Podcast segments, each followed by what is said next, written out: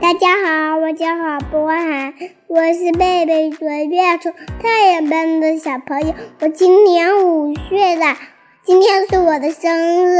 今天我们要讲的故事是《Five Little Monkeys Jumping on the Bed》。Hello everyone, my name is Billy. I'm five years old. This is my mommy. Hello everyone. This is my daddy. Hello, Today's story is called Five little monkeys. What's the monkey story? Let's listen to the story together.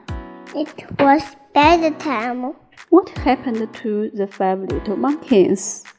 Five little monkeys jumped on the bed. They are so happy. One fell off and bumped his head. Bum. Oh, Mama called the doctor. the doctor said.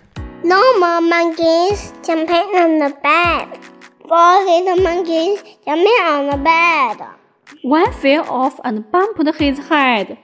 Bum. Oh, Mama called the doctor. The doctor said. no more monkeys jumping on the bed. Three little monkeys jumped on the bed. One fell off and bumped his head. Bum. Oh, Mama called the doctor. The doctor said. No more monkeys jumping on the bed. Two little monkeys jumping on the bed. One fell off and bumped his head. Bum. Mama called the doctor. The doctor said. No more monkeys jumping on the bed. One little monkey jumped on the bed. One fell off and bumped his head. Bum. Oh! Mama called the doctor. The doctor said.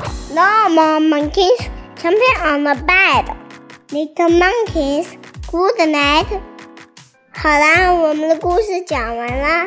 我是郝博涵，我是博汉妈妈。我是博涵爸爸。感谢大家的收听，再见。